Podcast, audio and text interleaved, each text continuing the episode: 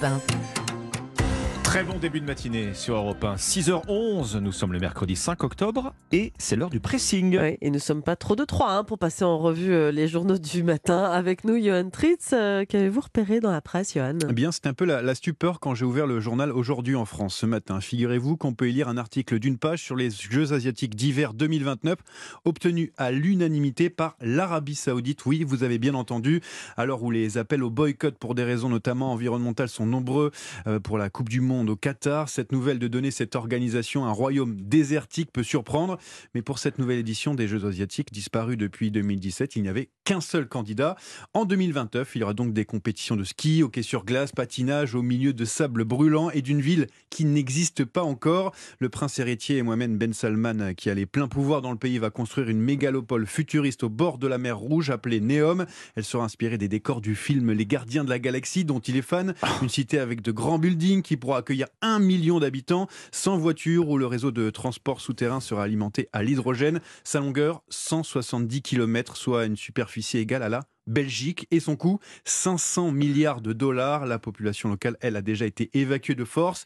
Financial Times parle même d'un habitant abattu par les forces de sécurité. Mais où va-t-on mettre les pistes de ski oui. dans tout ça, me diriez-vous? Et la Eh bien, neige? Eh bien, juste à côté, dans les monts du Sarawa, qui euh, culminent à 2600 mètres d'altitude, mais où la neige n'est pas présente, même si les températures peuvent descendre à 0 degré en haut. Alors du coup, rebelote, autre projet appelé Trojena, avec un lac artificiel, construction de chalets, centres commerciaux hyper luxueux. Des pistes seront créées et ouvertes à l'année, à grand renfort de canons à neige et d'engins de refroidissement surpuissants. Les associations dénoncent une catastrophe écologique. Le promoteur, lui, un respect de l'environnement en redéfinissant le tourisme de montagne. L'Arabie Saoudite qui ne compte pas s'arrêter là et vise la Coupe du Monde de foot 2030 et les JO 2040. Les Jeux Olympiques d'hiver en Arabie Saoudite. Alors, les JO euh, d'été, hein, je pense pas que ce soit les JO d'hiver à ce moment-là. Euh, en ça tout cas- plus en compliqué. tout Bah, cas, en tout de la neige, de la neige. Vous parlez de, Ah de pistes de ski. Oui, hein, piste euh, ouverte, ouverte à l'année. bon. Donc, euh, qui, euh, qui vont- vous allez pouvoir, comme euh, dans les Alpes, aller Ouais. euh, en vacances. C'est fascinant parce qu'on parle de sobriété énergétique. On est en train de se demander, nous, de notre côté, euh, quand est-ce qu'on va choisir, devoir choisir entre la bouilloire et le four. hein, C'est ça. pour- Oui, on marche sur la tête, c'est ce là, que vous euh, bon. cherchez. euh, Moyen illimité, en tout cas, en Arabie Saoudite pour ce projet. Ombline, Bon. votre sélection du matin. Bon, cette On change de sujet. Oui, hein. totalement. Et Bon. cette, et cette Cette saison, saison, cette fois-ci. Cette saison, promis. bah oui, parce que nous allons nous balader en forêt. Devinez, devinez quoi Les châtaignes sont tombées, nous allons les ramasser.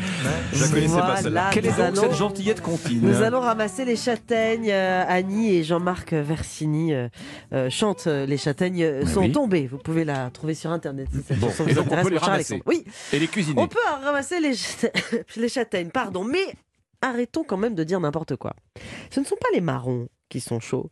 Ce ne sont pas les marrons qui sont glacés. Non, on n'adore pas la crème de marron. On adore la crème de châtaigne. Ne pas confondre. Et pourquoi c'est important? Oui, pourquoi, euh, pourquoi il ne faut pas confondre châtaigne et marron? La confusion est toxique, c'est le rappel nécessaire et de saison donc du Figaro ce matin. Un tout petit article hein, en bas de page, mais qui manque pas d'intérêt. Comme chaque année, l'ANSES, euh, l'Agence nationale de sécurité sanitaire, nous alerte. Les huit centres anti-poison du territoire national reçoivent une centaine d'appels chaque année après des indigestions de marrons. Et quand on mange des marrons, bonjour, les troubles digestifs. Oui, ça rend malade. Voilà, rien de grave. Vous n'allez pas vous empoisonner. Vous risquez quand même de passer un très très mauvais moment. Faites surtout attention quand même à vos enfants. Les châtaignes sont bonnes, voire excellentes. Les marrons, eux, sont donc toxiques. C'est l'une des erreurs alimentaires les plus fréquentes en France. On doit d'ailleurs dire les marrons d'Inde. Les Des marrons apostrophes- d'Inde. Des apostrophes Inde. Les marrons d'Inde. Ça s'appelle des marrons d'Inde. D'accord. Voilà. Comment ne plus se tromper de démasquer ce marron d'Inde qui Ah se ben, prend vous pour avez une châtaigne photos, Oh vos schémas avec vous. Est-ce que vous savez les distinguer? C'est Voilà. facile. Aucunement. Bah, la, enfin, châtaigne, Oh, bah- la châtaigne est, à- est dans sa gogue, on dit, c'est ça non, dans Voilà. sa- Ah, c'est la, ah, Dans sa la- bogue, C'est la pardon. bogue, c'est la bogue. Alors, c'est pas, pas très compliqué. hein. La, hum, les pics longs, il y en a beaucoup. Pas simple de les ramasser à la main. Là, ça, c'est la châtaigne. Et Bon. cette peau, donc, euh, qu'on appelle euh, la bogue, voilà, vous la voyez ici. Elle est composée de pics courts et très espacés pour le marron. Donc la châtaigne, Oui, ça pique et les marrons, ça pique pas. Et puis sachez que le marron est tout rond, la châtaigne, elle, est petite et elle a une petite pointe blanche surtout. Et oui. Petite pointe blanche. Voilà, petite pointe blanche. Annie et Jean-Marc Versini chantent plus, c'est pas grave. La chatte, voilà. Ah, On s'en lance pas, on s'en lasse pas. Non, mais du coup, dans les On va magasins, on dit toujours crème de marron. Enfin, il n'y a Mais pas oui. beaucoup de crème de châtaigne. euh, Non, mais en fait, c'est, ah, parce qu'en fait, c'est un, c'est un abus de langage. Oui. Ce sont des crèmes de châtaigne. C'est la châtaigne qui est, qui est cuisinée et non pas le marron, mais on appelle ça les marrons. Je vais me plaindre. C'est juste, c'est juste un problème de nom. Donc vous trompez pas. Châtaigne bien, marron pas bien. Confusion toxique dans le Figaro. Vous avez encore réussi à nous mettre ça dans la tête pour la journée, oui. Ombline. Je ne, vous re- je ne vous remercie pas. Oh, vous devriez pourtant. C'est à vous, Alexandre. Bah, on va rester dans le régime alimentaire. Tiens, moi, je vous propose d'adopter le régime du futur. C'est le Parisien euh, qui se lance ce matin. Des chercheurs ont imaginé le contenu de nos assiettes en 2050. Et oui, parce que nos habitudes alimentaires vont changer, de gré ou de force. De gré, parce qu'on se préparera des petits plats qui seront plus respectueux de la planète. De force, sinon, si on attend euh, bah, que le réchauffement climatique euh, se charge de choisir euh, à notre place. Alors en 2050, en gros, vous faites deux colonnes. Il y a d'un côté les aliments qu'on trouvera de plus en plus à table, et puis de l'autre, ceux qui seront en baisse ou alors totalement remplacés. Les produits laitiers sont nos amis pour la vie. Vous connaissez Ah, la chanson bien sûr. Eh bien, oubliez. Dans 30 ans, le lait de soja et d'amande pourrait les remplacer. Moins de viande, bien sûr.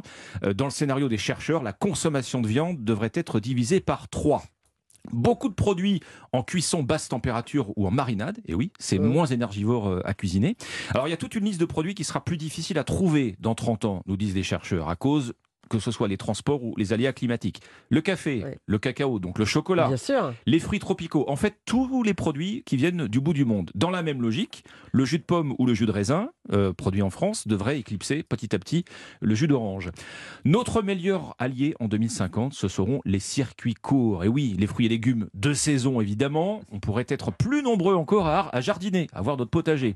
Alors dans ce scénario, parce que ce n'est qu'un scénario hein, de, de- de la génération sobre, il y a aussi des pistes intéressantes ou angoissantes. C'est- selon, vous allez vous me dire. Oubliez l'appareil à raclette individuel.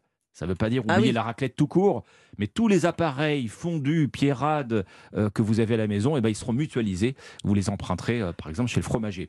Moins de surgelés, moins de produits transformés. Et puis enfin, adopter le régime du futur en 2050, eh ben, c'est faire une croix sur la livraison de pizza à domicile. Alors, pizza ou autre, beaucoup trop énergivore, sauf évidemment si elle arrive à vélo. hein. Mais bon, ça dépend à quelle distance vous, vous faites livrer la pizza ou, euh, ou l'indien ou le japonais. Merci beaucoup, Alexandre. C'est dans le Parisien. hein. C'est à lire dans le Parisien aujourd'hui en France. Et c'était le pressing. Merci, Alexandre. Merci, Johan.